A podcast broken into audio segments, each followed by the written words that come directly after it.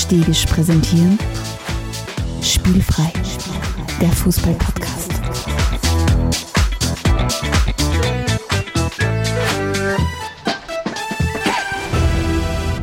Herzlich willkommen zu einer neuen Folge von Spielfrei, dem Fußball-Podcast direkt aus Graz. Und endlich wieder mir gegenüber sitzt Stefan Adelmann. Hallo Stefan. Hallo, ich muss mich ein bisschen noch mit dem Equipment äh, arrangieren. Ja, wir sind wieder im Studio. Viel hat es nicht braucht. Heute am Abend ist dann im Anschluss noch Liverpool gegen United und schon hat es Ja. gleich, dass wir Fußball schauen und Podcasten verbinden. Ja.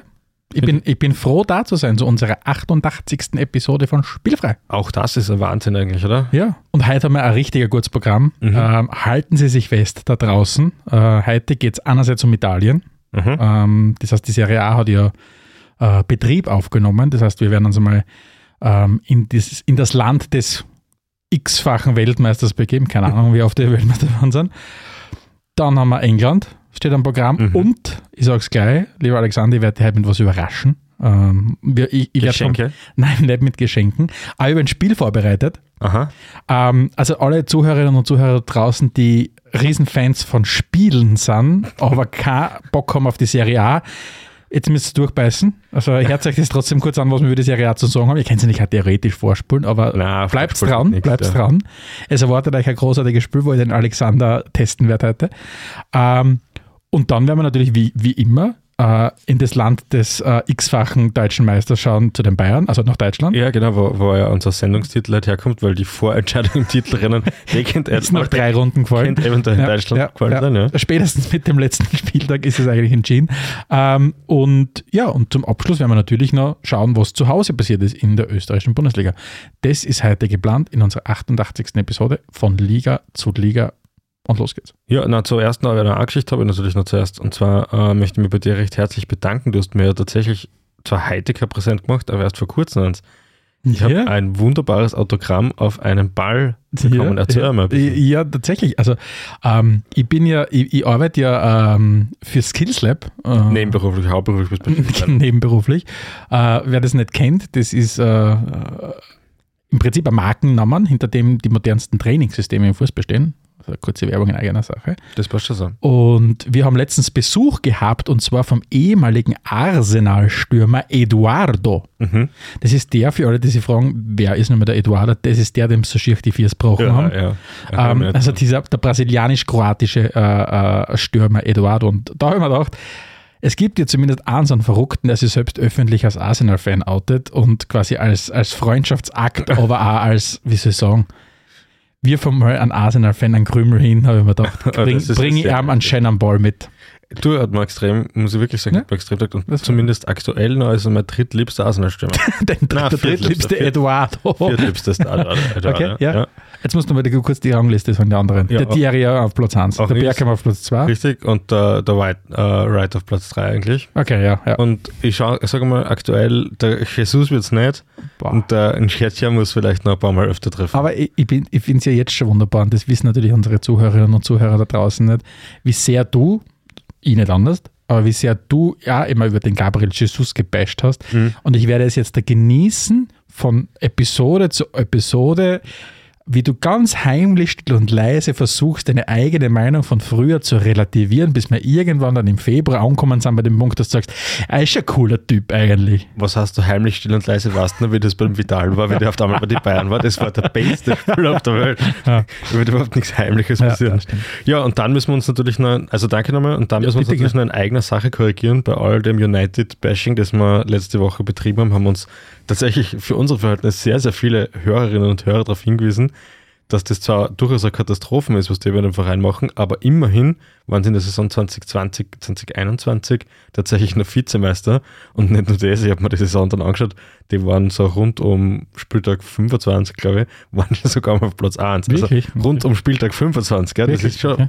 im letzten Drittel eigentlich. Ja, dann, das, ja? das, da merkt man einfach, wie die letzten Jahre und die, unsere Wahrnehmung von United geprägt haben.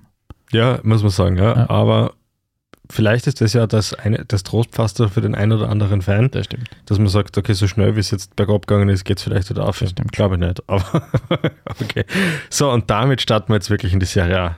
Stefan, Ähm, ich habe es mit so einer großen Vorfreude erwartet diese Saison, weil eben immer- immer wieder schon darüber gesprochen, dass ich ja ein bisschen die, die alte Liebe für die Serie A entdeckt habe in den letzten Jahren, weil irgendwie ich mich wieder auf das besonnen habe, dass da echt sehr viel sehr coole Duelle unten stattfinden. Und deswegen haben wir gesagt, müssen wir uns heute mal der Serie A ihre, ihre Bühne bereiten und mal uns anschauen, was von dieser Saison zu erwarten ist einerseits und andererseits auch, was wir bis jetzt schon miterlebt haben, weil wir schreiben äh, den zweiten Spieltag, äh, der, der hinter uns liegt. Und grundsätzlich ist jetzt wenig groß Überraschendes äh, an der Tabellenspitze zu, zu erkennen. Also man hat, man hat Kandidaten wie Inter, Napoli vorne dabei, Juve ist gut reingestartet mit, mit dem ersten Sieg in die, in die erste, in der ersten Partie. Und jetzt geht es einmal darum, dass wir uns mal vielleicht kurz durchschauen, was, was ist von den einzelnen Vereinen zu erwarten. Und ich würde vorschlagen, wir schauen uns das Ganze an in der Reihenfolge der Vorsaison. Okay. Der habe ich jetzt nicht im Zettel, das heißt, du Das, das, das war ja ungefähr auswendig. Sehr gut. Milan hat ja voriges Jahr die Meisterschaft gewonnen. Jawohl. Ähm, in dieser Saison gehen sie rein, indem sie einen blutjungen Stürmer geholt haben, für, für Milan-Verhältnisse, weil nach den ewig alten ähm, Ibrahimovic und dem ewig alten äh, Giroud haben sie jetzt mit dem 27-jährigen Divock Origi, äh, seines Zeichens Liverpool-Legende, ja quasi schon einen Jungspund geholt. Mhm. Ähm, wenn du dir diese Hackordnung anschaust, Ibrahimovic, Giroud, Origi, Mhm. wie gehst du damit um? Naja, also mh, ich, gehe jetzt mal ganz stark davon aus, dass äh, vor allem dadurch, dass das Latten ja nach wie vor verletzt ist und da, soweit ich weiß, heuer nicht mehr spielen wird, ähm, der Giroud und das Latten quasi einen Slot haben. Ja? Von dem her passt es. Beim Origi heißt es ja immer, dass er eigentlich nur für Liverpool schlecht ist, aber sonst eigentlich super, super gut ist. Das kann ich ehrlich gesagt überhaupt nicht gut beurteilen. Da bin ich gespannt. Und jetzt hast du die drei Kandidaten schon, was du dann eigentlich auch noch dazu sagen musst. Am Wochenende, glaube ich, hat der Rebic Stürmer gespielt. Das heißt, da gibt es richtig viele verschiedene Möglichkeiten. Zusätzlich äh, haben sie ja noch einen Raphael Leao, der sicher auch vorne drinnen spielen kann. Äh, Im Sturmtop besetzt. Ich glaube, problematisch wird es vor allem dann, wenn alle fit sind, weil ein Slattern kannst vielleicht maximal auf die Bank tun, aber du kannst ihn sicher aus dem Kader streichen. Ich wüsste auch nicht, warum du dann Giroud aus dem Kader streichen solltest. Und dann fra frage ich mich halt, der Origi-Transfer, ob der wirklich Sinn gemacht hat. Bin mir nicht ganz sicher. Vielleicht hat man den eher getätigt, weil das Slattern so lange verletzt Ich meine, Milan ist ja allgemein relativ ruhig unterwegs. Ähm, die haben die, den besagten Origi geholt und die haben zwei Spieler ver fest verpflichtet, die sie eigentlich schon voriges Jahr gehabt haben, mit dem Junior Messias und mit dem Florenzi. Mhm. Und dann gibt es einen Charles de Ketelare, den sie von, von Brügge geholt haben. Und sonst war's, ist es eigentlich recht ruhig äh, um den italienischen Meister, die vor allem so Leute wie den, den Franck Kessier verloren haben äh, im Mittelfeld. Das heißt, da, da muss der, Sandro Tonali schon richtig koffern in der Mitte, damit der das Loch wieder füllt. Ja, also Oder stopft. Gerade den Kessier-Abgang, den verstehe ich nicht ganz, warum wir den nicht besser, warum sie den nicht besser kompensiert haben. Weil ich finde im Mittelfeld, man, wer kommt dann von der Bank? Da, wie heißt der Buka, äh, Bakayoko? Von ehemals von Chelsea, ehemals von Monaco. Äh, und, und selbst der hat eigentlich letzte Saison echt nicht viel gespielt und echt nicht gut gespielt. Also da sind sie sicher ein bisschen dünner besetzt. Vielleicht ruht man sich auch ein bisschen darauf aus, dass sie auch letztes Jahr Meister waren. Und Ja, und das vielleicht, vielleicht nehme ich, aber wir haben ja schon mal darüber gesprochen, über dass Milan ja eigentlich den, den Weg der Vernunft einmal eingeschlagen hat und gesagt hat, Mhm. vielleicht lassen wir uns nicht komplett treiben von kurzfristigen Erfolgen. Ähm, vielleicht wissen sie halt genau, dass ne, eigentlich nicht die Kohle so im großen Stil da ist, um, Ja. um richtig zu investieren. Und, und, aber es wird trotzdem spannend sein. Aber ich glaube, die, die diesjährige Konkurrenz ist richtig stark, weil du hast halt mit, mit Inter äh, jemanden, der sich sehr gut verstärkt hat, Ja. ähm, wenn man so will. Die, ähm, das alte dynamische Duo Lautaro Martinez und, und Lukaku ist wieder äh, vereint, mhm, was dazu führt, dass du so einen Größeres wie den Edin Dzeko auf die Bank setzen musst. mhm. Ähm, und dann hast du die Juve, äh, die natürlich, nachdem sie zweimal hintereinander nicht Meister geworden sind, wahrscheinlich schon äh, in den Startlöchern scharen, um, um endlich wieder mal diese, diese, das auszubessern, diese, diese, diesen, ja, diesen Skandal zweimal hintereinander nicht Meister geworden zu sein. Ja, bleiben wir vielleicht gleich bei Inter, weil das ist ja letztes, die waren letztes Jahr auf dem zweiten Platz. Ne? Mhm. Das heißt, von, dem, von der Reihenfolge her passt das gut. Auch da sicher, dass die im Angriff extrem gut äh, besetzt sind, weil da gibt es ja den Korea noch, der auch sensationell guter Stürmer ist. Und was mir halt auffällt bei Inter ist so, jede Saison denkt man sich, die werden jetzt dann bald einmal einen Umbruch machen müssen und sich ein bisschen verjüngen müssen. Und jede Saison passiert es dann doch nicht. Ähm, da bin ich dann gespannt, ob das, sich das heuer nicht, nicht vielleicht rächen sollte, weil der Lukaku ist wieder da und er scheint wirklich da zu sein, hat er gleich sofort getroffen. Ähm, ja, bin gespannt. Ich meine, das Einzige, was man bei Inter sagen muss, ist, sie haben zwar wenig sich äh, verstärkt mit jungen Spielern, aber sie haben zumindest ein paar alte Granden abgegeben.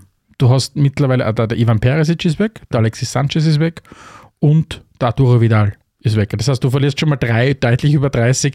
Das heißt, zumindest ein bisschen ein Verjüngungskurs setzt wahrscheinlich schon ein jetzt der Band. Dann bin ich gespannt, was noch kommt jetzt da. Ja, das ist halt, wie man Verjüngung immer interp- interpretiert, wenn es nur das eine wegschneidest. Verjüngen sie es im Schnitt trotzdem Verjüngst natürlich genau. Aber es ist Ja, trotzdem das schon geil stimmt, zu sehen, wenn der Lukaku, der jetzt ja nach diesem für ihn wahrscheinlich finanziell sehr lukrativen, aber vielleicht insgesamt sehr schrecklichen Jahr bei Chelsea, ähm, einfach wieder zurückkehrt in seine, in seine Wahlheimat, in sein eigentliches Zuhause, wie, er- wie, wie man es wahrnimmt, und der sofort wieder funktioniert. Hat in der ersten Partie, ich glaube, gegen, gegen Empoli äh, getroffen, hat jetzt am vergangenen Wochenende wieder getroffen. Also das ist, vielleicht erkennt er einfach irgendwann einmal den Punkt, wo er wirklich funktioniert und wo er sich wohlfühlt. Zu einer kleinen Verteidigung von ihm muss ich da schon schreiten, weil er wollte nicht unbedingt den Verein verlassen, sondern das war schon mehr so eine Geschichte, was drum gegangen ist. Milan hat 100 Millionen braucht. Und Inter das, damals. ah, Inter, Ja, Entschuldigung, ja. ja. Und Das stimmt natürlich. Ja. den verkaufst sonst um 100 Millionen aus dem Interkader. Also wäre nicht leicht gewesen. sag Ja, also aus Sicht von Inter musst du sagen, hast du einen guten Deal gemacht. Das hast du mit 8 Millionen Euro Leihgebühr wieder zurückgeholt, ähm, nachdem du ein Jahr davor mit um 100 Millionen verkauft hast oder sogar mehr als 100 Millionen Euro an, an, an Chelsea. Aber ich, ich habe ja, ich hab ja letztens schon mal drüber gesprochen, über, mein, über meine Schwäche für belgische Fußballer. Das wird auch die Überleitung zum nächsten Verein dann sein. Meine Schwäche für belgische Fußballer, wo unter anderem der, der Lukaku, der De Bruyne und so weiter unterwegs sind. Und es freut mich, dass ich diesen, diesen Lukaku endlich wieder mal sehe, dass der sich sich sichtlich wohlfühlt auf dem Feld. Mhm. Weil äh, wirklich wohlgefühlt hat er sich in der, bei Chelsea in der letzten Saison, glaube ich, nur wie er im ersten Spiel gegen Arsenal gleich mal getroffen hat. Und dann ist eigentlich von dort gekommen, einfach nur bergab gegangen, die restliche Saison. Der hat sich quasi sein Hoch erlebt, noch fünf Minuten oder was in der ersten Partie und dann ist es für ihn nur mal bergab gegangen. Ja, das stimmt voll. Ja. Aber es, ist, es wird auf jeden Fall, ich glaube, Inter wird gescheit anklopfen heuer. Aber wobei beide Mailänder Clubs noch relativ ruhig im Transfer, äh, am Transfermarkt, was hingegen schon sehr stark umgegangen ist, muss man sagen. Und was für mich ein sehr fast schon emotionales Transferfenster war, ist eben bei Napoli. Mhm. Und es muss wirklich, man muss echt sagen, es ist die Zeitrechnung, es ist Napoli vor der Saison 2022, 2023 und Napoli nach der, oder in der, ab der Saison 2022, 2023. Ja. Weil Napoli hat es geschafft, geschafft unter Anführungszeichen, in einem Sommer die drei großen Granden Kalidou Koulibaly, Lorenzo Insigne und Dries Mertens, und das ist meine belgische Überleitung, alle drei abzugeben. Das, das waren meine ab, drei absoluten Lieblingsspieler äh, bei, bei Napoli und alle drei haben jetzt die Koffer gepackt und sind äh, entweder zu Chelsea abgewandert oder, äh, oder in, in die Türkei zu Galatasaray, wo jetzt der Mertens angeheuert hat, Mhm. oder eben äh, äh, na gut, äh, wo ist er hin, der Insigne? Nach, nach Kanada, glaube ich, ist der. gell? Äh, Toronto? Ich glaube, Toronto oder irgend sowas. Toronto, das kann sein. Wir sind die Whitecaps, Die glaube ich. Toronto, Toronto Whitecaps. Genau. Und auf einmal verlierst du diese drei kompletten Identitätsfiguren. ja, vor allem Insigne natürlich nicht, war mittlerweile ja Rekordspieler bei, Absolut. bei Napoli. Es gibt den Gott in Neapel Ja. und dann gibt es seinen, ja, den kleinen, den, den Prinzen, den König, was auch immer er war. Gottinho. Gott, also es ist wirklich, es ist wirklich ewig schade. Und was denkt man sich? Naja, alle haben eigentlich gesagt, von, ja, von Napoli kannst du in der Saison nichts erwarten. Mhm. So, erste Partie 5-2 gewonnen, äh, zweite Partie äh, am Wochenende 4-0 gewonnen. Das heißt, Napoli denkt sich einfach, okay, wir, wir straufen einfach alle Lügen und starten mal richtig rein in diese Saison. Feuern ein offensives äh, Feuerwerk nach dem anderen ab. Aber die Frage ist natürlich, welche Substanz hat das? Und das haben wir voriges Jahr schon erlebt und die letzten, glaube die letzten zwei Jahre sogar, dass Napoli extrem gut reinstartet in die Saison und ihnen dann einfach die Luft ausgehört. Mhm. Und, und es ist, wird zu erwarten, zu, äh, zu, es wird spannend sein, das zu verfolgen, sagen wir mal so. Also nicht, dass der Saisonverlauf gleich ist, aber zumindest die Erwartungshaltung erinnert mir immer ganz stark an Arsenal. Und da gibt es ja diesen Superspruch, "It, it's the hope that kills you. Ja, ja, voll. Und, und das wird bei Napoli heuer wieder nicht anders sein. Wobei ich sage ja schon seit einiger Zeit, ich halte den Victor Osimhen, der vorhin drin Mhm. äh, ist, für einen der interessantesten Stürmer, die noch nicht in, in denen nicht In der Kylian Premier League, und, ja. Holland sind. Und Ja. nicht in der Premier League. Ah, Holland. Ja, ja. Holland, ja. ja genau, voll. Ähm, Ah, ein Freudscher. Na, äh, aber absolut, absolut richtig. Also ich halte den für ein absolutes Monsterfan drinnen. mhm. Und es ist ja wieder spannend zu sehen sein, was, was, was Napoli hinlegt, weil jetzt haben sie vorn drinnen den Oshimen, der eine Maschine ist, jetzt haben sie den, den Giacomo Raspatori geholt, einen absoluten Top-Spieler aus der Serie A von, von, von Sassuolo, also ein Italiener, 22 Jahre alt, richtig guter Typ. Und dann haben sie den, wahrscheinlich den Senkrechtstarter schlechthin äh, in den, an den ersten beiden Spieltagen auch präsentiert. Und ich mich sehr lang vorbereiten müssen, dass ich es einigermaßen außerbringe, mit dem Quicher Quarazkelia. Äh, ein Georgier, der um, aus Georgien in die Serie A gewechselt ist und einfach einmal die ersten zwei Spieltage in der Serie A komplett den Stempel aufgedruckt hat. Ja, das war beeindruckende Leistung. Ich habe echt nur so geschaut, ich habe ja mitten im Spieltag mein Sohn-Abo wieder verlängert. Das hast du gedacht, ich brauche keins und dann habe ich gedacht, das brauch, es, es hilft nichts. Aber gar diskutieren, gleich wieder abgeschlossen. Und dann habe ich mir das ein bisschen nachverfolgt vom Spieltag 1 auch. Ja, das ist ziemlich arger Transfer. Ja, und, und, und er denkt sich, dieser Quicher Quarazkelia, ich muss das einfach oft genug für mich selber aussprechen, so wie damals beim Henrik mit Gitarian. Ja. Ähm, das Quicher Quarazkelia hat sich gedacht, wie kann ich äh, Lorenzo Insigne versuchen vergessen zu machen, weil auch der Quarazkelia spielt auf der linken Außenbahn. Ja. Indem ich einfach eins zu eins das mache, was der, was der Insigne gemacht hat. Und zwar, dass ich einfach mit extrem gutem Tempo in die, in die Mitten ziehe und dann einfach in lang einschlenz ins Und dann schauen wir mal, was passiert. Ja? Wirklich. Also er hat, er hat, er schafft es innerhalb von, von, von zwei Spielen hat er es geschafft, von einem absoluten, wie soll ich sagen, Depressionsmodus, oh Gott, was sollen wir machen ohne Lorenzo Insigne, zu, naja, ist er halt weg, aber wir haben jetzt eh unseren Quicher Quarazkelia. Ja. Also vielleicht lobe ich Quicher Quarazkelia äh, viel zu sehr, ist schon in den Himmel, aber das, was der Typ sagt, ist schon geil. Ja, absolut geil. Und weil du den Namen Quarazkelia jetzt oft ausgesprochen hast, Wie heißt der? Quicher Quarazkelia. Quarazkelia, ähm, das war halt wieder einfacher, wenn er zum Beispiel in Graz hat, weil der, der Ilse Chris wird ihm schon irgendeinen Spitznamen gehabt, da wäre das der Quari. Der Quari, ja. Der Quari und der Kitty. Und Oder der Kordel. Quicher könnte einfach der Kordel sein. Ja. Genau. Ja, beim Ah. steirischen Weg in Da, Graz. da müsste man noch mal fragen, was er da für einen guten Namensvorschlag Ja. hat. Ja, Aber geiler Typ auf jeden Fall. geiler Typ. Äh, schaut schon nach einer geilen Mannschaft aus. Interessant wird natürlich werden, wer jetzt wirklich den Kulibali vertritt. Da bin ich mir nicht so sicher. Ja. Oder Neapel verzichtet einfach drauf, äh, sich einen Innenverteidiger zu holen und spielt einfach ohne weiter, weil es jetzt eh den, und, und jetzt wird ja wieder ein klassischer Transfer sein. Äh, Tangi Ndombele hat ja jetzt angeheuert bei Napoli. Mhm. Derjenige, der sich bei den Spurs überhaupt nicht durchsetzen kann, der immer wieder mal Sachen gemacht hat, wo du glaubt hast, okay, das ist der nächste Weltfußballer Ja. und dann halt auch wieder Sachen im gleichen Spiel gemacht hat, zehn Minuten später, wo du gedacht hast, okay, eher Krone Toto Wahl auf Platz 18. Ähm, und der heiert jetzt bei Neapel an. Und ich kann mir irgendwie, mein, mein Bauchgefühl sagt mir, dass das extrem gut funktionieren kann.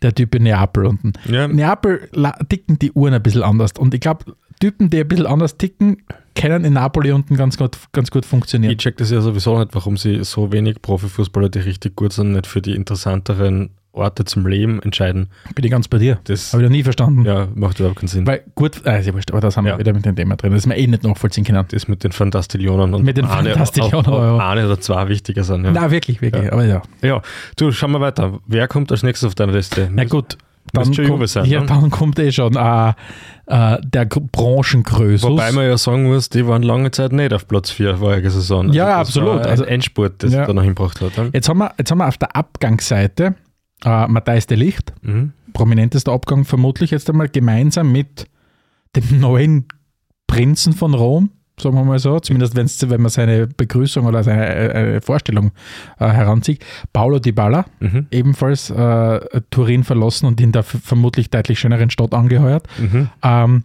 jetzt hast du mal die Licht weg, die Baller weg, dann hast du so Leute wie ein Chiellini weg, der nach LA gewechselt ist. Douglas Costa ist weg, Aaron Ramsey ist weg, Oh, Ah. schwerer Verlust. Bernardeschi ist weg, der ist gemeinsam mit den Insignien zu Toronto gewechselt. Mhm. Und auf der Habenseite, was ob das die Habenseite ist, ja, sagen wir mal so, Mhm. steht der Käse, den sie jetzt fix verpflichtet haben, Mhm. Philipp Kostic aus Frankfurt, ein gewisser äh, Pogba Paul, Mhm. äh, seines Zeichens Franzose, Und nicht mehr, spielt heuer nicht mehr, glaube ich, oder so. Ja. Angel Di Maria und Bremer. Also kein Typen aus Bremen, sondern der hasst Bremer. Mhm. Für alle, die sind Wo den nicht spielt der? Ja, bei Juve. Nein, was für, was für Position? Innenverteidiger. Der, der, der ist sogar ziemlich arg gehandelt worden. Der war bei Okay. sehr vielen, der war sogar bei den Bayern, glaube ich, am Zettel. Der hat bei Torino voriges Jahr, also er kommt quasi vom Stadtrivalen, der kann in seiner Wohnung äh, wohnen bleiben, aber halt einfach woanders Tiefern trainieren und spielen. Wie, wie geht's dir mit diesen, Ja, ein Transfer aus, meiner Sicht kann man da noch ein bisschen dazu sagen, dass es im Winter den Flauwitsch geholt. Er ist Ah, natürlich noch nicht richtig warm gewesen dann. Das war also ein bisschen zu viel, glaube ich, für so einen jungen Spieler. Ähm, Ja, äh, Juve ist, äh, macht das, was sie am liebsten machen, ablösefreie Spieler verpflichten. Das taugt Juve so richtig, ja. Also kein zweiter Verein ist darin so gut, kommt man vor. Keine Ahnung, was die, den die Spielen immer erzählen. Ähm, den, den Lichttransfer verstehe ich überhaupt nicht. Also auch um 80 Millionen hätte ich den nicht hergeben, weil ich, ich, ich weiß nicht, wie, wie, wie war zu jung für die Innenverteidigung oder ich weiß nicht, was das Problem war, aber da gab es ja noch ein zweites äh, Innenverteidiger-Talent, den. Den Meri Demiral. Genau, Demiral. Aus dem scheint ja auch nicht wirklich was geworden zu sein bei Juve. Äh, ja, die Verjüngungskur haben es einmal kurz angerissen und dann haben sie Panik gekriegt und haben sich gedacht, ah, vielleicht können wir doch nochmal beim, weiß ich nicht, beim Chiellini nachfragen, ob er nicht nach der Saison anhängt. Aber jetzt hast du, jetzt hast du so einen Typen wie in, in Di Maria drinnen, der ja, glaube ich, am ersten Spieltag oder am zweiten, ja, am ersten Spieltag, glaube ich, getroffen hat. Mhm. Ähm, ist das noch jemand, wo du sagst, okay, den, den, den brauche ich für meine Mannschaft? Das ist da jemand, der, Naja, wenn man was gesehen hat vom Winter weg, dann, dass in Sla Vlahovic extrem schlecht mit Vorlagen äh, gefüttert haben. Das hat der Morata nicht gut gemacht, der den Flügel dann teilweise gespielt hat. Das hat der Dybala auch nicht wirklich gut gemacht. Und da haben sie halt offenbar Handlungsbedarf gesehen. Wenn du, weiß nicht, wie viel Fantastillionen an einen Stürmer holst, der vermeintlich einer der Top 5 Nachwuchsstürmer-Hoffnungen in Europa ist, dann, dann musst du ihm schon ein Umfeld bieten, wo er da aufzeigen kann. Und ich glaube, gerade für sowas ist, der Di Maria- ist die Maria natürlich super und wie gesagt, ablösefrei. Mhm. Also weiß ich gar nicht, ob das so verkehrt war, der Art Ja. Transfer. Ich sehe da eher so Probleme im Mittelfeld, weil der Rabiot ist ja noch im Gespräch, dass er geht. Weiß nicht, wie weit dass der Weston McKenney dann das sozusagen den, den jungen La Laufpart einnehmen wird. Wahrscheinlich wird es er machen, hauptsächlich. Ähm, und ich sehe natürlich ein Problem in der Innenverteidigung. Ich glaube, im Tor sind es nach wie vor gut besetzt. Außenverteidiger bin ich mir nicht so sicher. Alexandro ist noch bei Juve, der ist immer gut. ist Ja. noch dort, aber ich glaube auch im Gespräch, dass er, dass er demnächst seinen Vertrag auflöst oder so. Ja, Aber was glaubst du, wer, wer, wem würdest du von diesen Vieren den, den, den Joker zuweisen, wenn es darum geht, wer die Meisterschaft gewinnt? Oder würdest du tatsächlich jemanden außerhalb von dem Ganzen da sehen? Würdest du die Roma, Ich- Lazio oder, oder, oder Atalanta irgendwie an, an, Nein, ich, ich, ich sag Roma. Ich glaub, Wirklich? Ich glaube, da ist jetzt alles angerichtet. Der Mu ist extrem Hass. Die, die werden, die spielen wieder in der Champions League, die spielen, glaube ich, Europa League. Ich glaube, als Gewinner der Conference League, glaube ich, hast du für die Europa League qualifiziert, glaube ich. Ja? Genau. Und das heißt, die haben international werden die auch sehr erfolgreich sein, weil Mu ist das wichtig, dass er international erfolgreich ist. Das ist super für Selbstvertrauen. Die haben einen richtig guten Kader. Äh, die Stimmung passt, wie man bei der Dybala Präsentation gesehen hat. Äh, haben wir das letzte Mal schon darauf hingewiesen, weist man nochmal darauf hin. Kann man sich ruhig zwei, dreimal anschauen. Es wird nicht weniger interessant. Und ja, die, ich, ich könnte mir vorstellen, sage ich mal, so die Außenseiterrolle, ja. Dass es ein Meister aus Rom vielleicht gibt. Ja, wäre wär auf jeden Fall interessant, ja. Wer auf jeden Fall wieder ein bisschen gefestigter wirkt, ist Atalanta. Mhm. Ähm, die haben jetzt da, die sind sehr vernünftig in die Saison wieder reingestartet, zumindest spielerisch auch, weil da hat es ja zwischen die, diese Offensivmaschinerie da wirklich gar nicht mehr funktioniert in der letzten Saison. Aber ich bin gespannt. Von denen erwarte ich mir natürlich, dass sie wieder zumindest zu diesen Atalanta, die Atalanta-Dynamik wieder einbringen in die ganze Saison. Atalanta, Atalanta hat übrigens in, in größten äh, erstes Teamkader Europas, glaube ich. Okay. Also offiziell 45 Spieler oder so. Also sehr viele. Die, Die, die Italiener sind ja sehr verrückt mit ihren ganzen Laien. Die haben ja oft einmal, keine Ahnung, Genau. 20 Spieler. aber da sind irgendwie von voriges Jahr auf, auf voriges Saison auf Eisen, glaube ich, 18 Leihverträge ausgelaufen. Sind Tatsächlich, ich sehe es gerade, tatsächlich, ja, Wahnsinn. Das ist absurd, ja. Spannend, ja. Du, aber wir können natürlich nicht äh, über Italien reden und nicht über Marco reden, oder? Das müssen wir noch kurz machen. Ja, also äh, es war ja zwischendurch, war ja, hat man ja schon fast vermutet, er wird seine, seine Koffer bocken und nach England ziehen. Ähm, aus dem ist offensichtlich nichts geworden. Vielleicht wird noch irgendwas, aber zumindest dürfte er nicht zu United wechseln. Dafür, dass ich einfach dachte, ich mache einfach dort weiter. Ich baue einfach mein kleines, äh, mein kleines, feines, äh, meine Statue in Bologna, das Mhm. mir irgendwann mal widmen werden, äh, indem er einfach, ja, sein Ding durchzieht. Er trifft in jeder Partie. Genau, zweites Spiel, zweites Tor. Und er ist halt trotzdem im, in, in der Mannschaft von Bologna aktiv. Das heißt, Mhm. da wird nicht viel nach vorn gehen. Also Bologna ist halt der Inbegriff von Platz 11 oder Platz 12 Mhm. in der Serie A. Aber, aber er als, als Typ, als, als Spieler, der zieht sein Ding durch und das finde ich gut. Und glaubst du, bleibt er oder glaubst du, sucht er einen anderen? Weil war ja eben, wie du sagst, bei United schon mal kurz im Gespräch, ganz am Anfang vom Transferfenster war. Ich glaube, es muss, wenn dann was Absurdes, also was absurd Großes kommen. Ebenso eine Juve-Geschichte, aber ich glaube, dass die alle.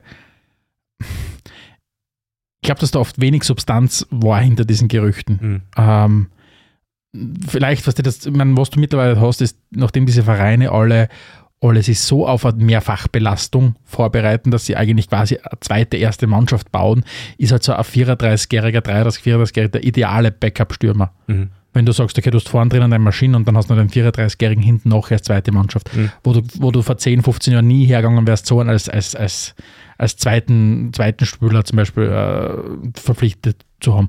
Oder es hätten auch früher die Spieler nicht akzeptiert. Ja, also, die hätten gesagt, okay, nein, ich will erst, ich will in der Mannschaft von, von Anfang an spielen. Und das hast du halt mittlerweile auch nicht. Und vielleicht passieren solche Sachen, dass plötzlich dann noch, äh, keine Ahnung, jemand hergeht wie Chelsea, die ja händeringend nach Stürmern suchen, nachdem sie alle ihre Stürmer verkauft haben, sonst draufkommen, dass sie keine Stürmer haben. Mhm. Ähm, und dass vielleicht doch hin und wieder mal einen Stürmer brauchen, wie man jetzt am vergangenen Wochenende gesehen hat, aber auf England kommen wir nicht zu sprechen. Ja. Vielleicht brauchen die dann an und vielleicht gibt es dann plötzlich, ich meine, ich kann mir nicht vorstellen, dass Thomas Tuchel und Marko Nautovic in einem Nein, Team das funktionieren. nicht funktionieren. Das nicht, aber was die gerade die Premier League mit ihren unfassbar viel Geld oder West Ham, wir brauchen nur West Ham anschauen, wenn die vielleicht bei ihrem alten Marco wieder anrufen und sagen, du, bei uns läuft es gerade echt gar nicht gut, hast dann wieder Bock hinzukommen, Mhm. vielleicht macht das nochmal. Aber ich glaube, er wird nichts mehr ganz Verrücktes machen in Richtung, keine Ahnung, Saudi-Arabien Ja, wechseln das oder so irgendwas. auch.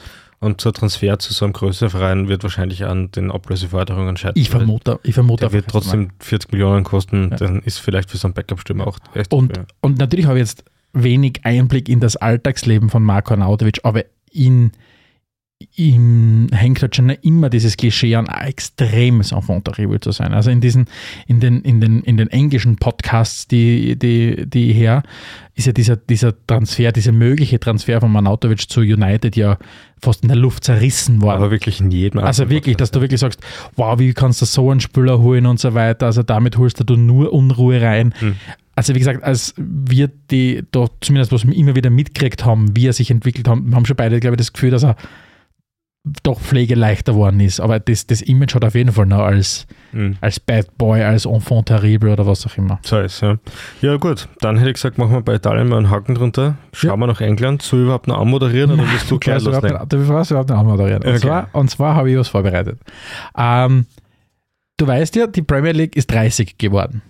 Nein, weiß ich nicht. Die Premier League ist 30 geworden. Okay. Sie ist im, ja, es ist ja im Mai, im Mai äh, 1992 gegründet worden. mhm. Hat damals die, die, die alte First Division abgel äh, Ja. abgelöst und feiert quasi heuer den 30. Äh, Geburtstag. Und da habe ich mir gedacht, äh, ich bin nämlich auf eine interessante Statistik gestoßen, möchte mit dir gerne ein Spiel machen. Und Okay. zwar, lieber Alexander, geht es darum, in der, kommenden, in, der, in der aktuellen Premier League-Saison ähm, gibt es ja keinen Österreicher in der Premier League. Mhm. Eventuell, bin gespannt, ob es passieren wird, wechselt ja vielleicht der Sascha Kalajdzic Mhm. äh, zu den Wolves, da wird gerade äh, Ja, grad groß, ja. groß, dis groß diskutiert.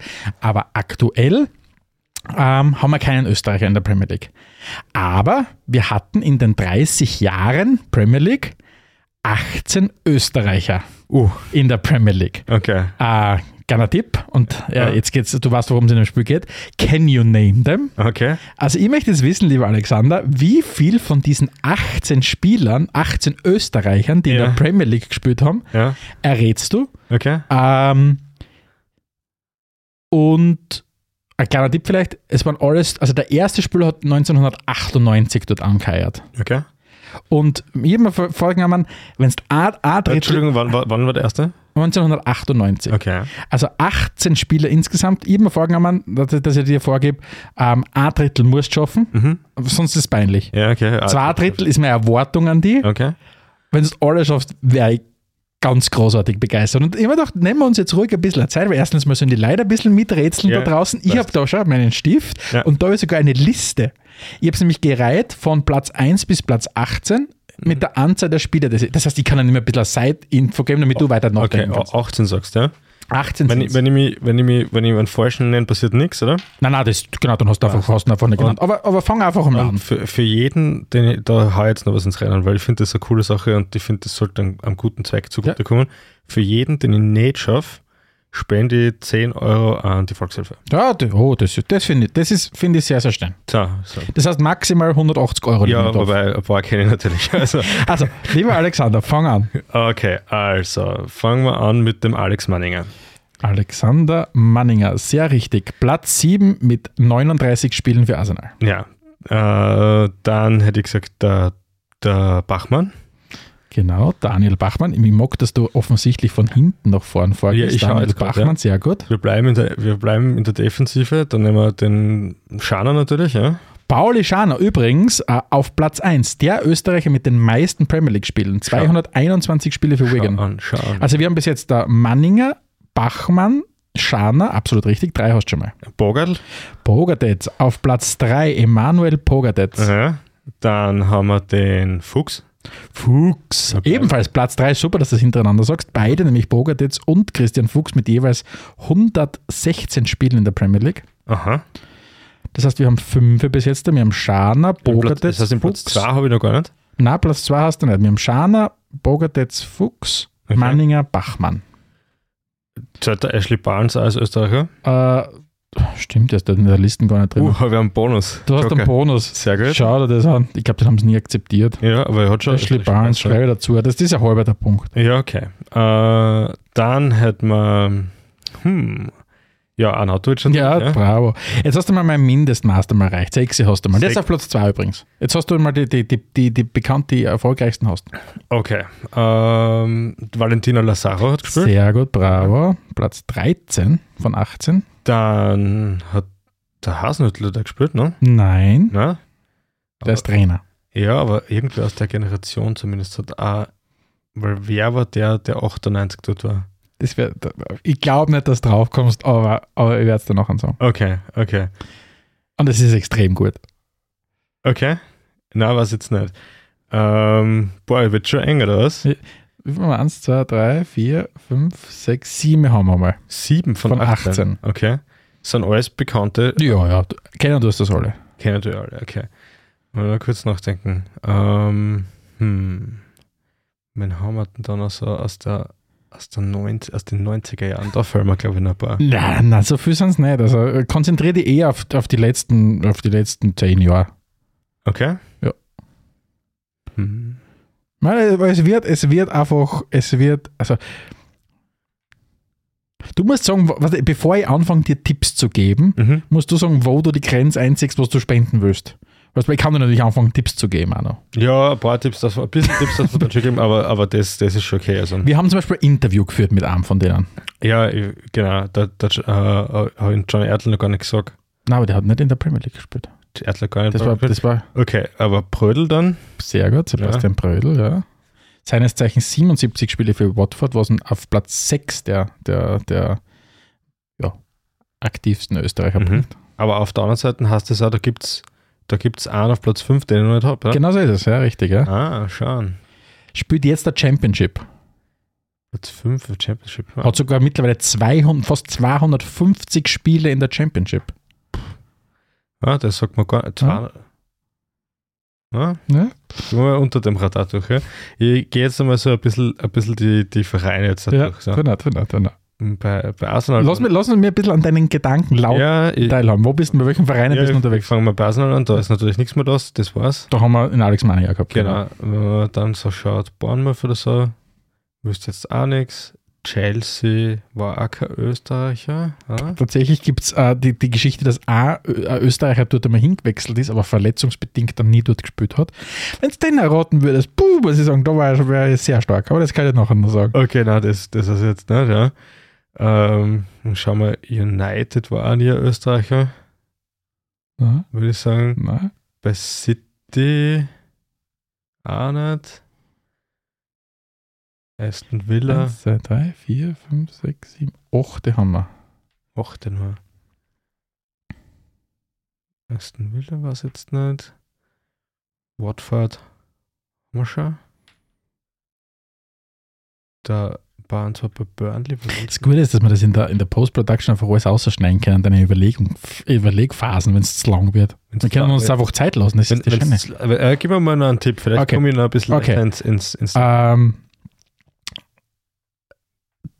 du, du, du, einer der Spieler, den du vielleicht am allerschlimmsten findest, du hast ihn schon kennengelernt, persönlich, und du magst ihn gar nicht. Du, du hast ihn persönlich kennengelernt, Okay. für spielfrei und magst ihn eigentlich gar nicht gern, Ey, persönlich kenn- weil du mit ihm nicht ganz klar kommst, wie er, wie er daherkommt und wie er auftritt. Aha.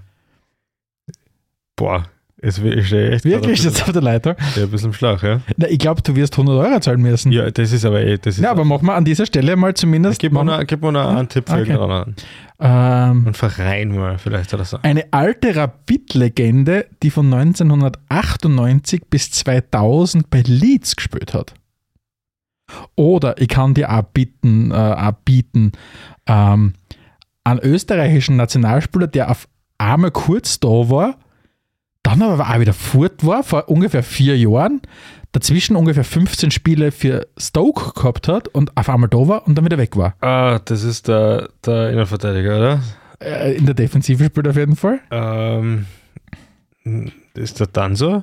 Der- Ist es nicht, den habe ich nicht gemeint, aber ja, Kevin Danso, also ich mache sowieso, ich habe einen Strich schon sagen, 100 Euro musst du spenden. Ja, ja, ist wurscht. Äh. Kevin Danso, das stimmt, ja. Anderer, ein Freund, alter Spezi vom, vom Anautovic im Nationalteam. Defensiv-Ikone. Defensiv, oh, fuck. Es ist echt schwieriger als ich, ich gedacht, weiß, ja, ja. Und ich, ich mag gerade, also ich, der, ganz, der ganze Körper arbeitet. Ja, voll, ich finde das gerade find sehr ich, gut. hätte, ich hätte jetzt, vor allem, habe gedacht, dass ich da jetzt we- wesentlich mehr zusammenbringe.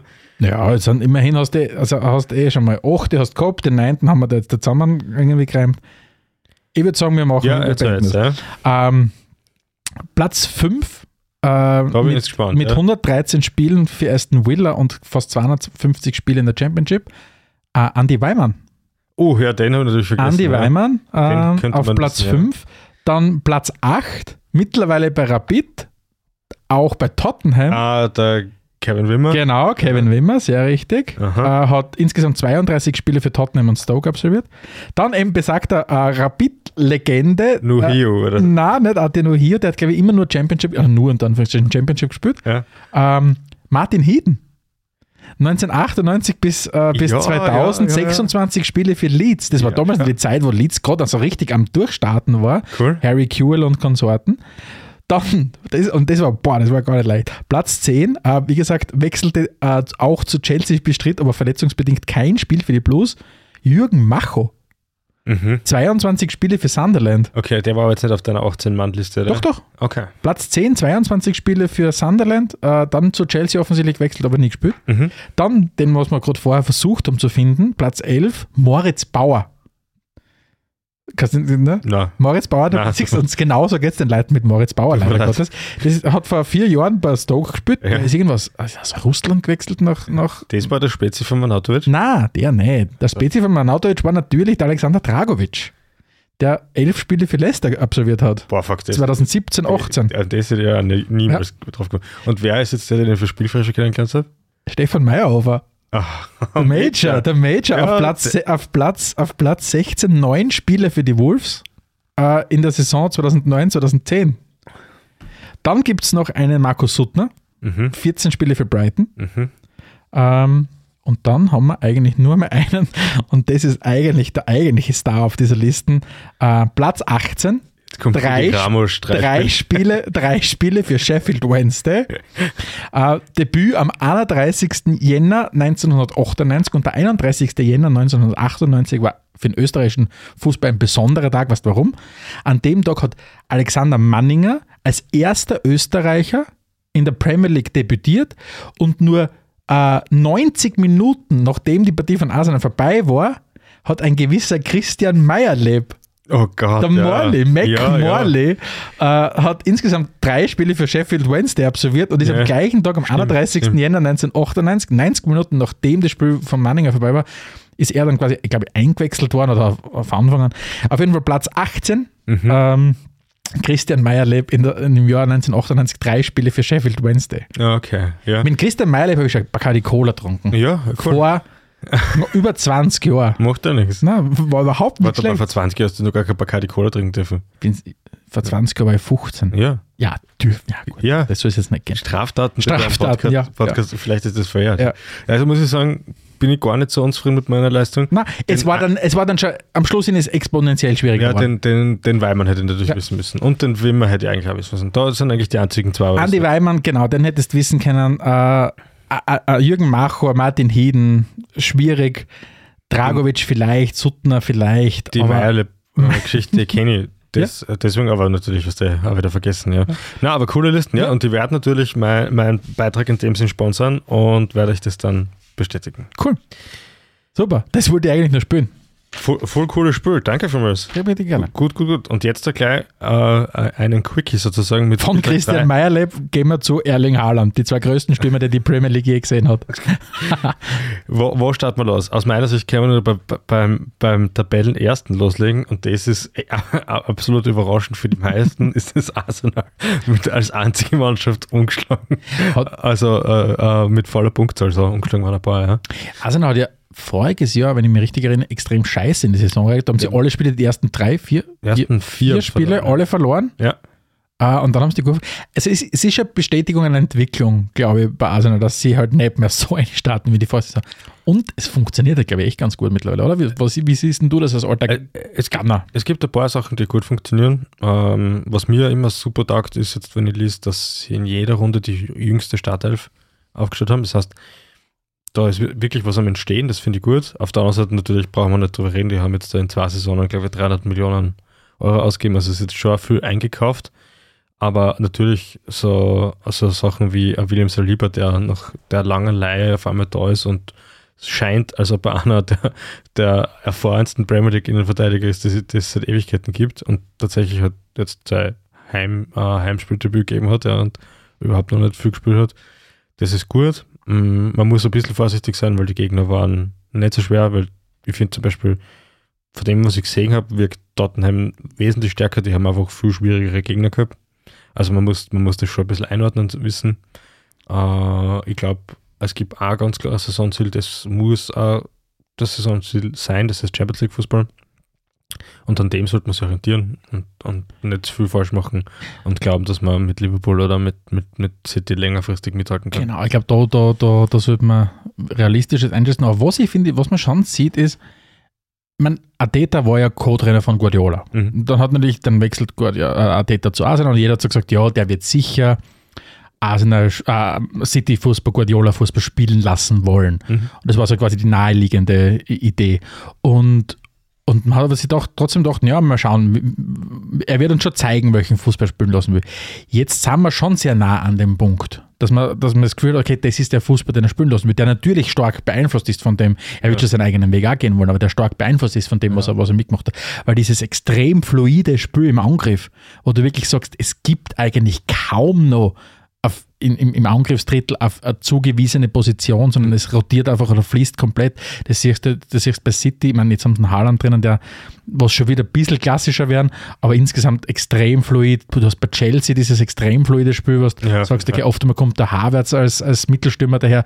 Bei den Bayern ist es ganz das Gleiche. Jetzt, Mhm. wo es keinen Lewandowski mehr haben, Ja. sind sie ja komplett, ja, äh, ständige Positionswechsel fahren und so weiter. Und das merkst du bei Arsenal und das funktioniert langsam. Das funktioniert langsam und das äh, gibt ja schon immer so Taktiktrends, die sie, die sie irgendwie bei den Top-Mannschaften einmal etablieren und dann ziehen das andere Vereine nach, je nachdem wie viel Kohle das haben, geht es halt schnell oder nicht so schnell. Und auffallend tut es halt auch richtig gut da, dass ewig lang Trend war, dass Innenverteidiger außen vorbeilaufen, overlappen sozusagen. Und was City immer gemacht hat und was jetzt Arsenal auch macht, ist, dass die Außenverteidiger ins Mittelfeld einrücken, damit die Mittelfeldspieler selbst, der Schaka zum Beispiel oder Pate, weiter nach vorgehen können. Und das, da, da kommst du halt leichter oder in der, mittendrin in der Überzahl. Hm, mein, mein Siri geht gerade los. Eigentlich hätte ich es deaktiviert gehabt, macht nichts, gehen wir gleich weiter. Ja, also da, da sieht man es jedenfalls, dass, dass sie äh, was, was down hat. Ähm, dann, ob man jetzt mag oder nicht. Und ich habe ja immer schon gesagt, dass er ein super Spieler ist. Der Jesus vorne drinnen, das ist halt, der, das ist wieder einer von diesen 20 plus Tore Stürmern, die halt, die jede Mannschaft braucht, die vorne mitspielen will. Und alles andere wird man im Laufe der Saison sehen. Also ich, ich stelle mir vor, dass das nächste richtig schwere Spiel äh, vielleicht eins wird, dass man mal verliert. Äh, und dass man einfach dann schaut, dass man, dass die Mannschaft halt relativ stabil bleibt. Die, die Doppelbelastung, wie sie schon heißt, kommt dann ja auch irgendwann. Ich glaube einfach, ich glaube einfach, dass Ateta auch geschafft hat, sich selbst Zeit zu verschaffen. Ja, Weil, weil natürlich, es war damals und jetzt läuft ja aktuell läuft ja diese All or Nothing Arsenal-Dokumentation ja auch und da sieht man ja, äh, gerade das war ja geht um die letzte Saison gegangen, da hat man ja gesehen am Anfang, wie dann die, die, die Niederlagen nur so eingetrudelt sind, das, du kannst schon viel Vertrauen in deinen Trainer haben, wenn die Ergebnisse trotzdem richtig kacke sind, wird es irgendwann schwierig.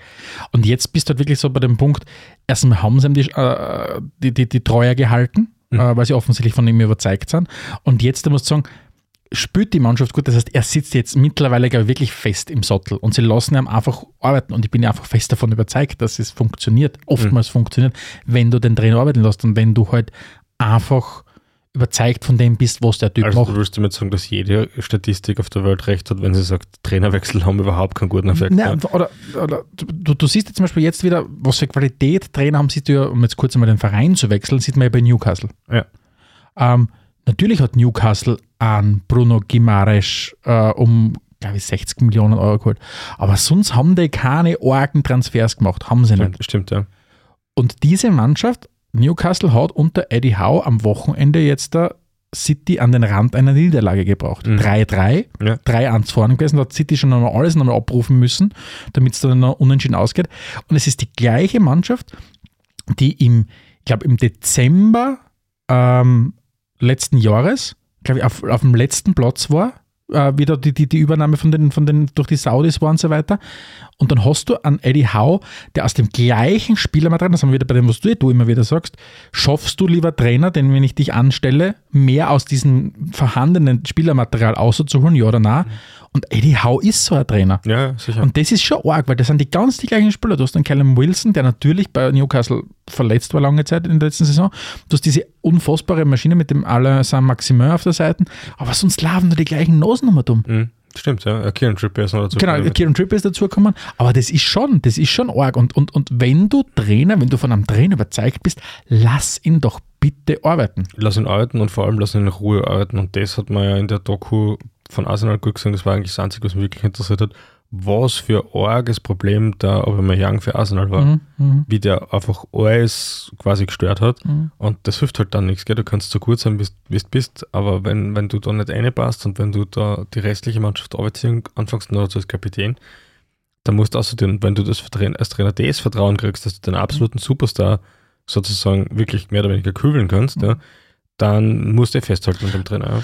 Und jetzt, und dann gehst du halt her und, und solche Sachen, das sind schon dann sehr plakative Entscheidungen, dass du halt mit ähm, Martin Oedegaard, der glaube ich aktuell jetzt Kapitän hier ist, Kapitän, ja. ähm, wirklich den Anti-Aubameyang von, vom gesamten Auftreten her, Ja, stimmt. gefühlsmäßig. Glaubst du, dass der keinen goldenen Lamborghini fährt? Vielleicht, war er auch nicht, wir haben, keine Ahnung, will nicht zu nahe treten, vielleicht, ich, und ich will nicht unterstellen, dass er sich keinen leisten kann, er kann sich ja einen goldenen Lamborghini leisten. Ja. Aber trotzdem, du kannst mit solchen wesentlichen Entscheidungen schon einmal viel in einer, in einer Mannschaft einmal prägen. Mhm, auf jeden Fall. Ja, äh, was dem an Arteta vielleicht fehlt, ist Erfahrung, weil die Mhm. hat er noch nicht. Die hat dafür jemand anders, und zwar der aktuelle Spurs-Trainer Antonio Conte. Was sagst du denn es hat selten zuvor, also selten zuvor, äh, in den letzten Jahren war die Stimmung selten gut bei den Spurs. Mhm. Entweder war grad, waren die Ergebnisse gerade richtig scheiße oder das Spiel war richtig scheiße. Weil, ähm, aber selten, dass jetzt irgendwie beides ganz gut funktioniert hat. Und im Moment, nachdem sich dann konnte zumindest einmal dazu entschlossen hat, diese Saison mit den Spurs zu bestreiten und dieser, dieser für die Spurs ungewöhnliche Transfersommer bis jetzt da, wo du wirklich sagst, du, du, du greifst in die Taschen, um deinen Kader wirklich substanziell in der Breite zu verbessern, das, das, das hat so dazu geführt, dass die Spurs wirklich sehr, sehr zuversichtlich in die Saison gegangen sind. Mhm. Du merkst, dass das System von Conte funktioniert. Er hat gewisse Spiele wirklich dorthin gebracht, wo er sie hinbringen wollte. Ähm, dann hast du halt jemanden, also der Harry Kane ist, ist dafür bekannt, nicht gut in der Saison Genau, reinzustarten. das ist mir heuer aufgefallen. Das ist, ist mal ganz anders. Das ist ganz anders und er ist einfach viel fitter. Mhm. Es gibt ja diese, die Spurs waren ja in, in Südkorea äh, und allgemein in Südostasien-Reise äh, auf, auf, auf Sommertour, wie der Trainingslager waren es, äh, in Südostasien und unter anderem lang in, in Südkorea. Und gibt es ja diese Erzählungen von, von, von diesem extrem argen Grundlagentraining, das der, das der Conte mit ihnen gemacht hat, dass sie der Kane, Son, alle am Platz äh, übergeben haben vor versammelter Presse, Mhm. äh, äh, vor der versammelten Presseschar und so weiter. Mhm. Und Harry Kane schaut jetzt da im August so aus, wie er sonst in der Regel in den letzten Jahren in einem März ausgeschaut hat. Und da meine ich wirklich physisch. Okay. Harry Kane hat in den letzten Jahren immer vier, drei, vier, fünf Kilo zu viel gehabt Mhm. äh, zu Beginn der Saison. Okay. Und er ist heuer nicht nur braun gebrannt, was für diesen, für diesen extremen englischen Engländer äh, ungewöhnlich ist, sondern der, der ist richtig drahtig unterwegs und der wirkt richtig fit und dann passiert es halt, dass Harry Kane nach drei Spieltagen zwei Tore hat und nicht so wie voriges Jahr, wo er, glaube ich, ich meine, voriges Jahr war er ja komplett ausgelutscht am Anfang der Saison, weil erstens war die, war die Saison anstrengend, dann war er die, die lange Euro mit England bis ins Finale gebracht und so weiter. Harry Kane hat, glaube ich, voriges Jahr noch, was, nach 16 Spielen ein Tor gehabt. Ganz spät auf jeden So Fall. irgendwas. Ja. Hat dann eh noch immer noch, glaube ich, seine 16, 17 Tore zusammengebracht, aber trotzdem. Und jetzt funktioniert der Typ und der ist natürlich, er ist absolute Weltklasse Ja, ja, in dem, was er okay. tut. Und wenn du halt einen absolute Weltklasse-Spieler hast, der von Anfang an in der Saison funktioniert und dann du außerkommst aus einem sehr motivierenden Transferfenster, dann ergibt es insgesamt halt eine gute, eine gute Stimmung.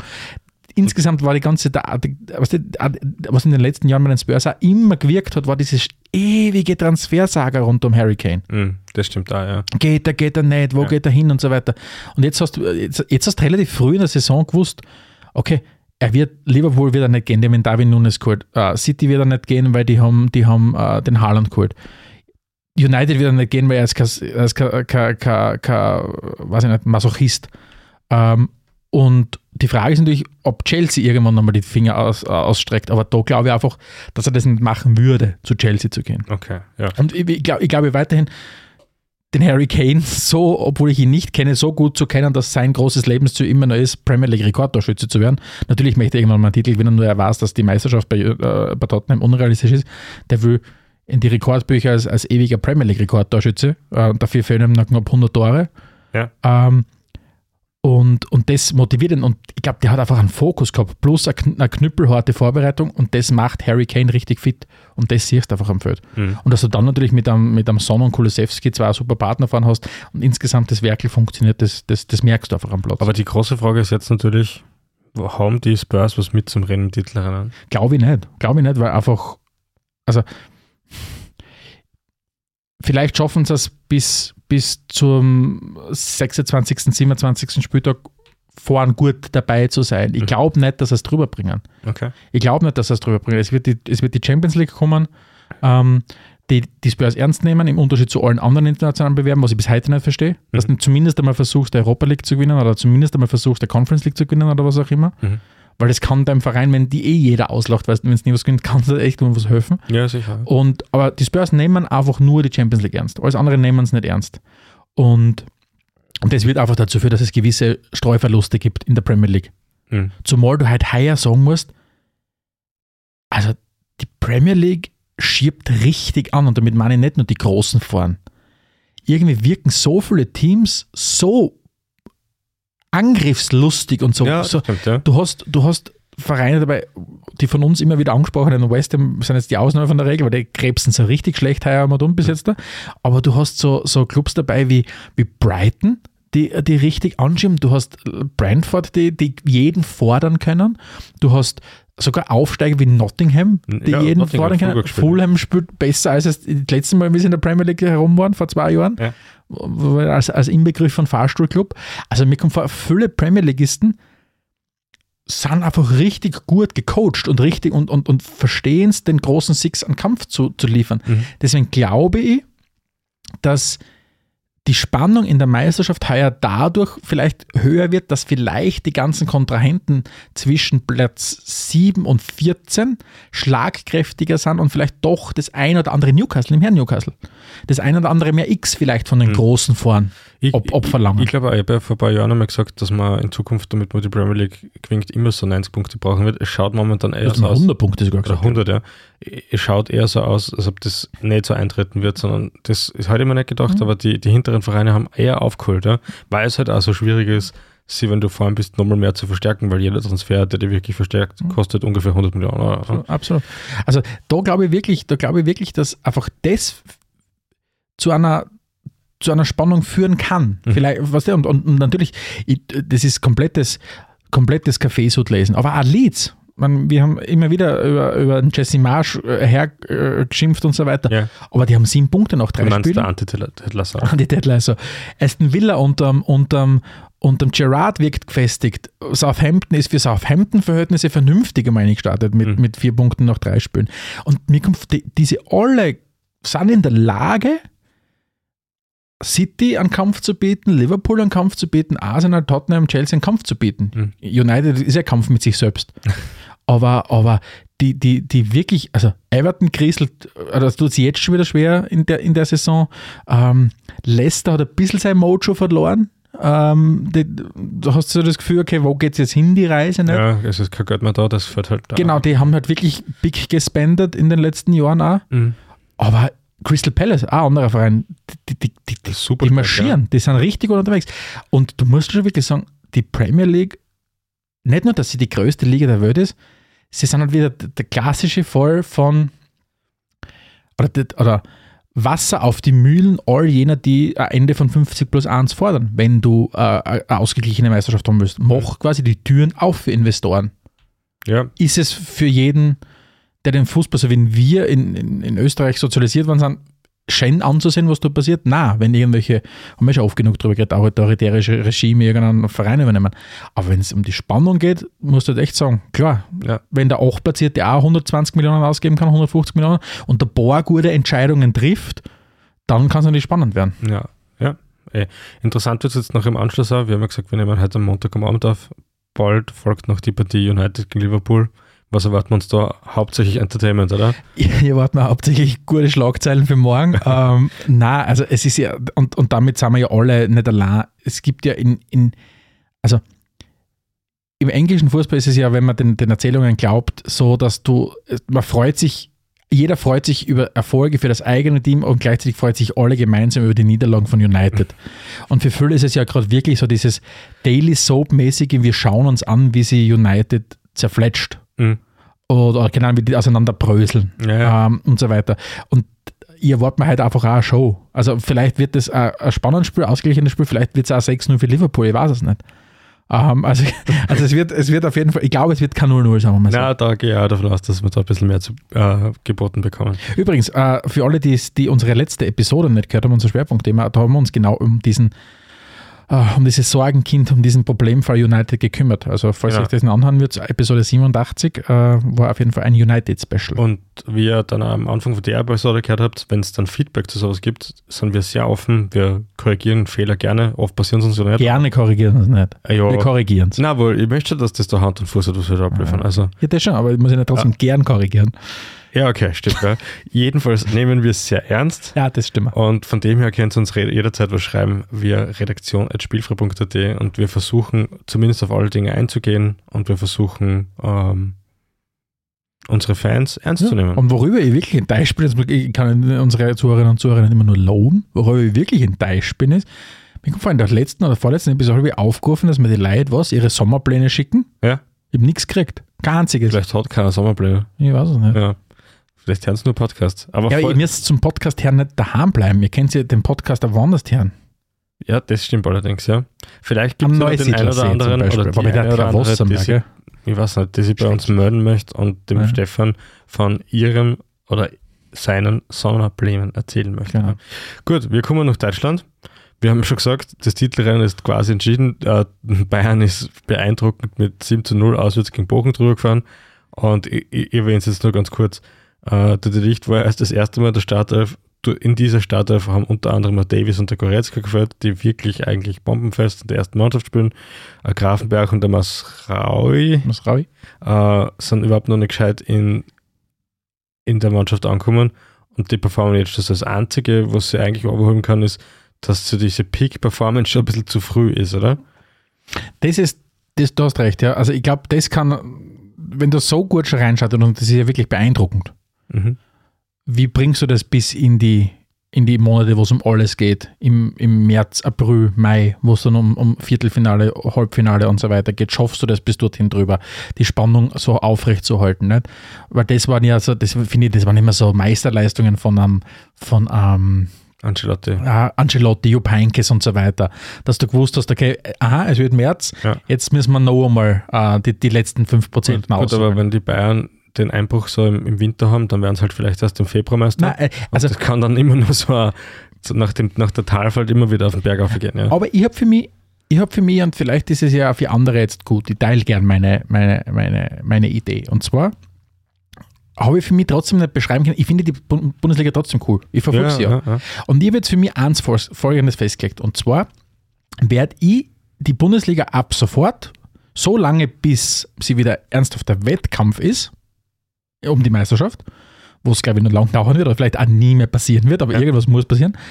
Bis dorthin nehme ich die Bundesliga für das, was sie ist, für ein Spiel nach dem anderen. Ich denke in der Bundesliga nur mehr von Spiel zu Spiel, um, diese, um diese Floskel zu bedienen, was ich damit meine ist, die Bundesliga schafft es, geile Spiele zu liefern, wenn du die Tabellenkonstellation ausblendest und nicht schaust, wie weit bist du hinten, sondern ich will einfach 90 Minuten geile Unterhaltung haben. Dann schaue ich mir ein cooles Bundesligaspiel an von einer geilen Kulisse Ja. und sehe zum Beispiel, wie ein Aufsteiger, äh, Aufsteiger wie Werder Bremen hergeht und äh, die kultigste Aufholjagd aller Zeiten quasi macht, wo, oder äh, die kultigste war eigentlich damals, wie Dortmund 4-0 vorn war gegen Schalke und Schalke dann auf 4-4 gespielt hat, äh, in Dortmund. Aber ich glaube, es war, ich habe jetzt mal gelesen, die, das erste Mal in 13 Jahren in Europa, dass so spät ein 0 zu 2 noch in, in ein 3 zu 2 äh, umgewandelt worden ist.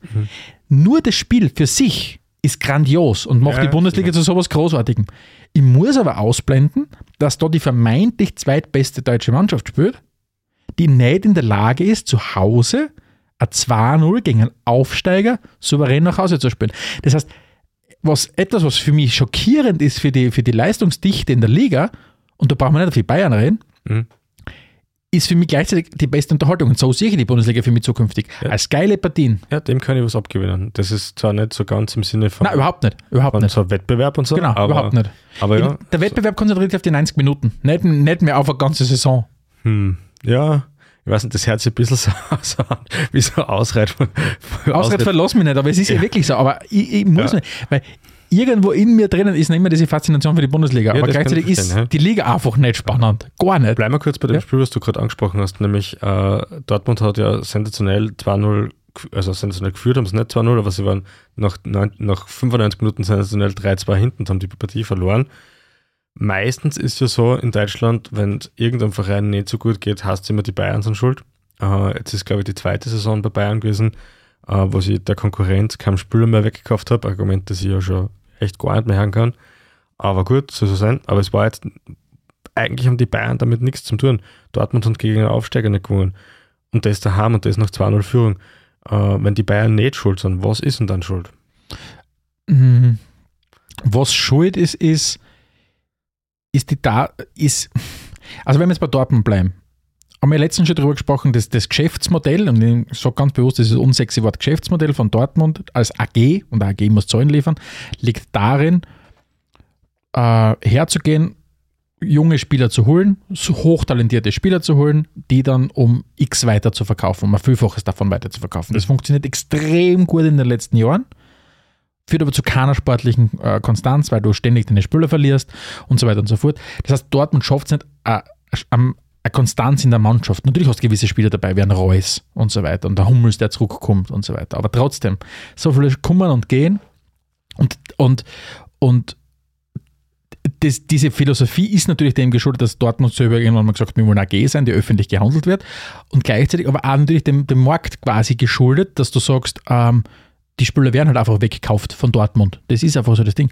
Nur, es ist eine strategische Überlegung. Dortmund könnte es auch anders machen. Sie könnten hergehen und statt am Karim Adeyemi, der natürlich ein Versprechen für die Zukunft ist und ein Invest und im besten Fall kannst du ihn weiterverkaufen, einen anderen Spieler zu holen, der, die, der nicht, der vielleicht 29 Jahre alt ist ähm, und nicht dazu da ist, um ihn irgendwann noch in die Premier League zu verkaufen, weil die Premier League nicht haben will Mhm. zum Beispiel den, den, den Taiwo Avoni zum Beispiel von Union Berlin zu holen und den nicht zu Nottingham Forest gehen zu lassen. Mhm.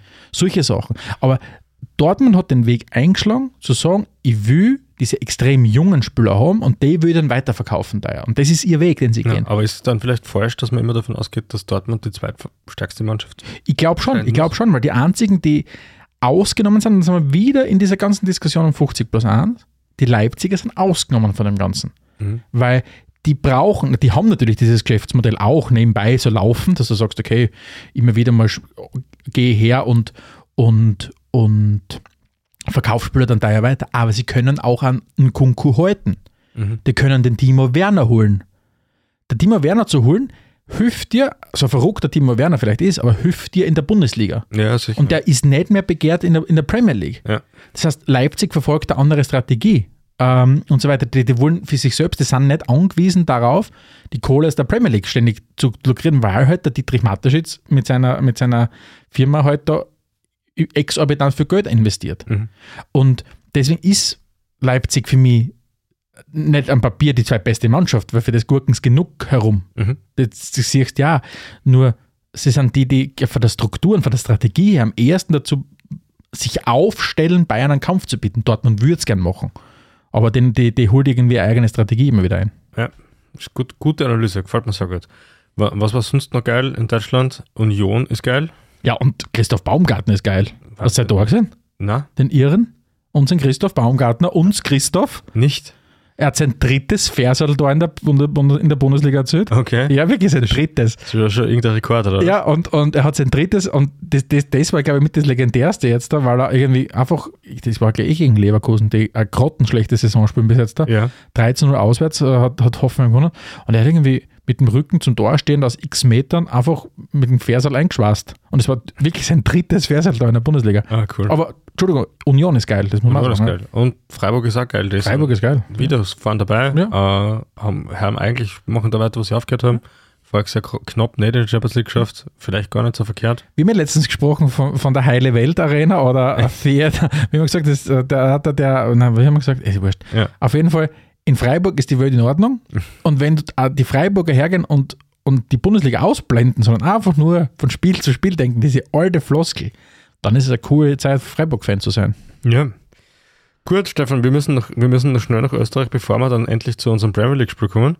Und da möchte ich anfangen in Österreich, wo wir schon lange nicht mehr waren. Wir, also ich war überhaupt, glaube ich, seit 30 Jahren nicht mehr dort, weiß nicht, ob du schon jemals dort war, warst, und zwar in Vorarlberg. Ich war noch nie in Vorarlberg. Schau, Ich halte Vorarlberg so wie so eine Fabelortschaft, so wie das Auenland. Ja, das erste Ländle-Derby seit Ewigkeiten ist angestanden. Lustenau, also Alltag gegen Lustenau. Und der Aufsteiger hat nicht, ich will gar nicht mal sensationell sagen, sondern sie haben völlig verdient gewonnen. Und die spielen einen guten Fußball. Die spielen richtig geil. Ja, ne? ja. Also, Und ich meine, ich habe aus welchen Gründen auch immer insofern äh, einen leichten Sweet Spot schon immer für Lustenau gehabt. Ich finde den Namen zwar geschissen, aber ich finde das Stadion cool. Okay. Der, der Name Reichshofsstadion, oder glaube ich, heißt noch immer so, ist einfach extrem geschissen. Ja. Aber das Stadion habe ich schon immer ganz cool gefunden für österreichische Verhältnisse. Mhm. Und weiß ich nicht, Lustenau ist irgendwie lustig. Lustenau ist wie so ein. Lustenau ist ein bisschen so wie bei Harry Potter. Mhm. Jetzt kommt sicher was Orgs. Na, wie, irgendwie so wie so ein fiktives Konstrukt. Harry Potter. Ist Lustenau ein Ort? Ja. Boah, ich glaube, jetzt verlieren wir endgültig die letzten Vorarlberger Zuhörer. Was, was Aber- viel wichtiger ist, Stefan, ich habe einen Was? eigenen Plan für uns. Und zwar in der Vergangenheit ist ja ein Vorarlberg-Ausflug immer daran gescheitert, dass man, wenn man mit die Öffis anreisen möchte, automatisch einen Dreitagestrip draus machen will, wenn man das Spiel am Samstag am Abend anschauen will. Und ich habe mir jetzt gedacht, das ist jetzt wurscht, weil wir suchen uns einfach Runde aus, wo sowohl Alltag als auch Lustenau daheim spielen. Möglichst vielleicht eine von den zwei. Mannschaften gegen Sturm.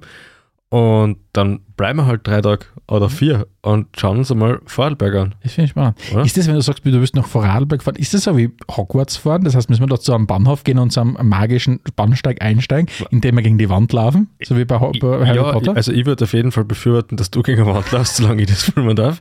Und dann schauen wir mal in Vorarlberg und ankommen. dann kommen wir in Vorarlberg an. Apropos Hogwarts, letztens bei Apropos Hogwarts. letztens im Spielzeuggeschäft meines Vertrauens gesehen, dass man ein Hogwarts äh, Lego-Set kaufen kann um schlanke 400 Euro. Ja, das ist komplett irre. Wahnsinn, ja. Leo ist komplett irre. Die, mit was Das die ich schwarz für meine 17 Kinder. Ja, ja. Äh, wir kommen zum nächsten Partie und die war bei uns daheim in Graz.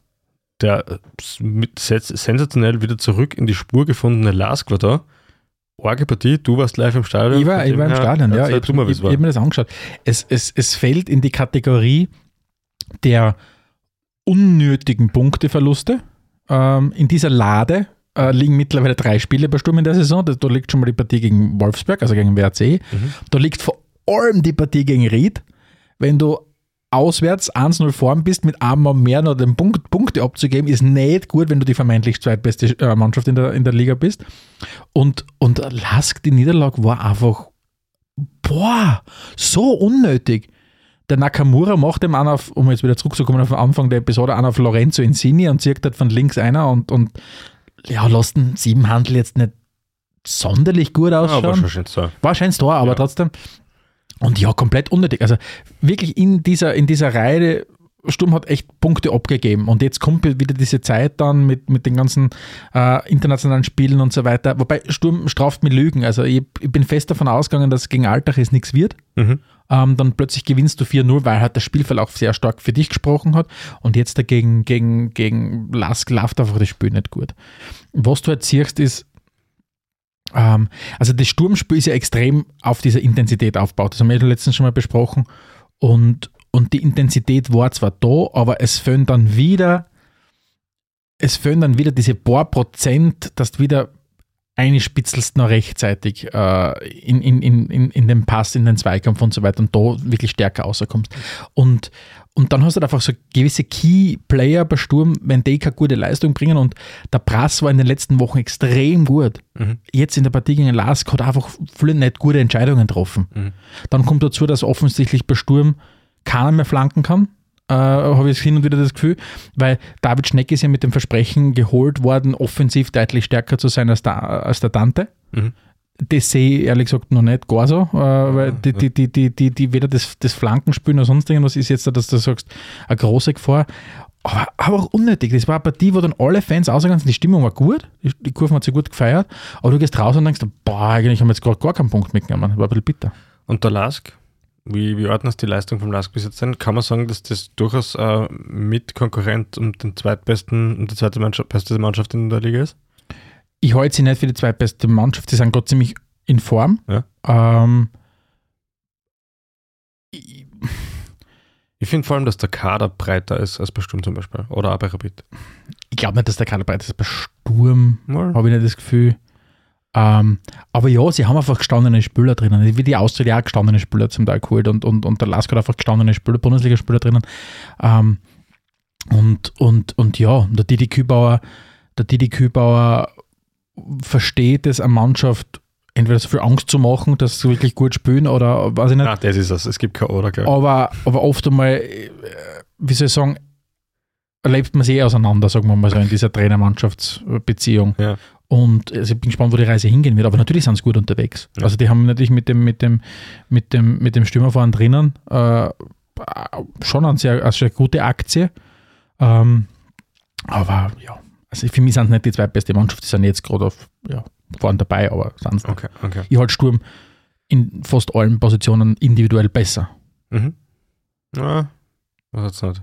Ja, mir fällt gerade nicht wenig ein, wo du sagst, okay, der, der ist jetzt wirklich. Hängt, beim Sturm hängt halt extrem viel ähm, am Heuland. Und wenn der Na klar, klar. gut spielt oder vielleicht nicht mehr da ist oder verletzt ist oder ausgewechselt ist, bricht alles ein bisschen ein. Also da finde ich, ist die, die Last besser verteilt beim Lask. Mit diesem tollen Wortspiel äh, noch schnell zur letzten Partie, die ich im Zettel habe. Und zwar, die Austria hat am Wochenende wieder gewonnen. Zweiter Sieg in Folge. Und Austria ist für mich ein bisschen so das, das Arsenal des österreichischen Fußballs. Also Uh, gibt es ein paar Parallelen, unter anderem natürlich auch, dass die halt extrem junge Mannschaft meistens jetzt am haben, auch weil die Routiniers des Kurs schon verletzt sind. Ähm, die haben auch mit einem Punkte äh, Minus gestartet. Jetzt scheinen sie es in der Leistung mal ein bisschen stabilisiert zu haben, sofern man das halt nach so wenig Runden sagen kann. Ähm, siehst du die oberhalb vom Strich? Ja, sehe seh ich schon. Du, wo- wobei man nicht weiß, wobei spielt die Austria jetzt international, die- scheinen jetzt eh aus, ne? Nein, die spiel- ja, scheiden vielleicht Aber- ausgehen. Wir spielen jetzt nochmal ein Rückspiel gegen Fener. Ja, aber, aber ist das schon Playoff jetzt da? Ich- Europa League? ich glaube, es ist Playoff. Und dann, glaube ich, wenn es auch schon in der Conference League, ist das so? Wenn die international spielen, glaube ich, wird das schon eine, eine ungewöhnliche Belastung werden. Und, Mhm. und damit meine ich nicht nur physisch, sondern einfach, dass du einfach sagst, okay, keine Ahnung, jetzt habe ich international gespielt, jetzt muss ich schauen, dass ich das am Wochenende auch wieder auf die Straßen kriege. Also ich weiß nicht. Ich, ich, glaube auf jeden Fall, dass sie es über den Strich schaffen werden. Mhm. Das glaube ich schon. Okay. Da glaube ich, kämpft Rapid eher. Glaubst du wirklich? Ja, Rapid kämpft Rapid- gegen den Strich? Rapid, die, die, die, die Ergebnisse schauen ganz gut aus, aber mir es, es herrscht keine gute Stimmung. Es ist kein cool. Und was mir aufgefallen ist, ist, sie waren halt in den entscheidenden Momenten oft glücklicher. Nicht Ja, besser, ja. sondern glücklicher. Und mittlerweile, Das also könnte sich rechnen, ja. Ich weiß nicht, was bei mir in meiner persönlichen Entwicklung falsch läuft oder vielleicht auch richtig läuft, Ja, wenn, wenn, wenn man fragt. Aber ich, ich, ich fühle ein bisschen mit Rapid mit. Nein, weil ich mir wirklich denke, das, das, das ist so ein großer Verein, Ja, der sollte nicht so kämpfen müssen mit sich selbst, wirklich. Weißt du, wie ich meine? Also, Mhm. dass, dass ich mir denke, okay, keine Ahnung, ich freue mich zum Beispiel auf, immer auf die Partien, wenn Rapid kommt, weil das ist eine geile Partie und dann kommen Rapid-Fans, da ist eine gute Stimmung und so weiter, oder jetzt auswärts äh, draußen in Wien. Aber Rapid sollte für die Größe des Vereins, die sollten mehr vorn mitspielen. Im Moment, wenn ich mir die Rapid-Mannschaft anschaue, ähm, muss ich echt hin und wieder mal den Schädel beideln, weil man denkt, das ist nicht, das ist nicht so gut, wie es sein sollte. Weil natürlich hast du so auf dem Papier Spieler drinnen. Ich meine, ich halte einen Burgstaller für einen kultigen Spieler, für einen guten Spieler. Aber, aber sonst danach, der, der, der Yusuf Demi, ist, der, der zehrt davon, dass er das Barcelona-Trikot tragen hat. Der muss schauen, dass er die Sachen mal langsam anfängt, gerecht zu werden, diesen, diese großen Versprechungen, weil sonst spielt er in drei Jahren Hartberg. Und, und sonst, wenn ich mir die anderen. Also, ich, ich, ich finde gerade nicht keinen Mannschaftsteil von Rapid, wo ich sage, okay, da haben sie wirklich, da schirmen sie an gut. Hm, Das Vielleicht- Einzige, was für Rapid spricht, aus meiner Sicht momentan ist, was wirklich für Rapid spricht, ist, dass sie dem Feldhofer Vertrauen geschenkt haben. Voll, voll. Hoffentlich dann langfristig Voll, zumindest die. Kurve ein bisschen kriegen. Voll. Ja gut, Stefan, wir haben einen, einen durchaus langen, durchaus detaillierten Überblick, glaube ich, wieder mal geschaffen über einige europäische Ligen. Nächste Woche haben wir wieder ein cooles Schwerpunktthema für euch. Und wir freuen uns, dass ihr auch da wieder einschaltet, wenn es heißt, spielfrei, der Fußballpodcast direkt aus Graz. Tschüss. Ciao. Adelmann und Stegisch präsentierten Spielfrei, der Fußballpodcast.